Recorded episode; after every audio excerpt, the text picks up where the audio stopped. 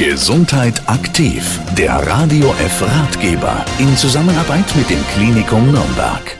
In unserer heutigen Ausgabe geht es um eine Fortbildungsveranstaltung von Ärzten zu Lungenerkrankungen im Kindesalter und die findet am 16. April in Nürnberg im Klinikum statt. Der Titel Pneumologie im Kindes- und Jugendalter 2016. Dr. Horst Seite, Oberarzt in der Kinder- und Jugendklinik, kann uns jetzt sagen, warum dieser besondere Tag initiiert wurde.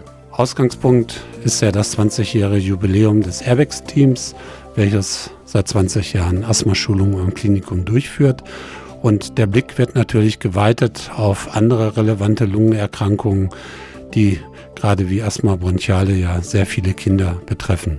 Ich freue mich, dass viele bekannte und auch gute Referenten aus der ganzen Bundesrepublik unserer Einladung gefolgt sind und die Thematik mit uns besprechen und diskutieren wollen. Dr. Seite spricht die wichtigsten Themen auf dieser Fortbildungsveranstaltung an. Das erste Thema ist natürlich die Asthmaschulung, weil viele meinen und wir auch, dass ein gutes Wissen bei einer chronischen Erkrankung sehr wichtig ist, weil man ja ganz viele Therapieentscheidungen zu Hause situationsgemäß treffen müssen.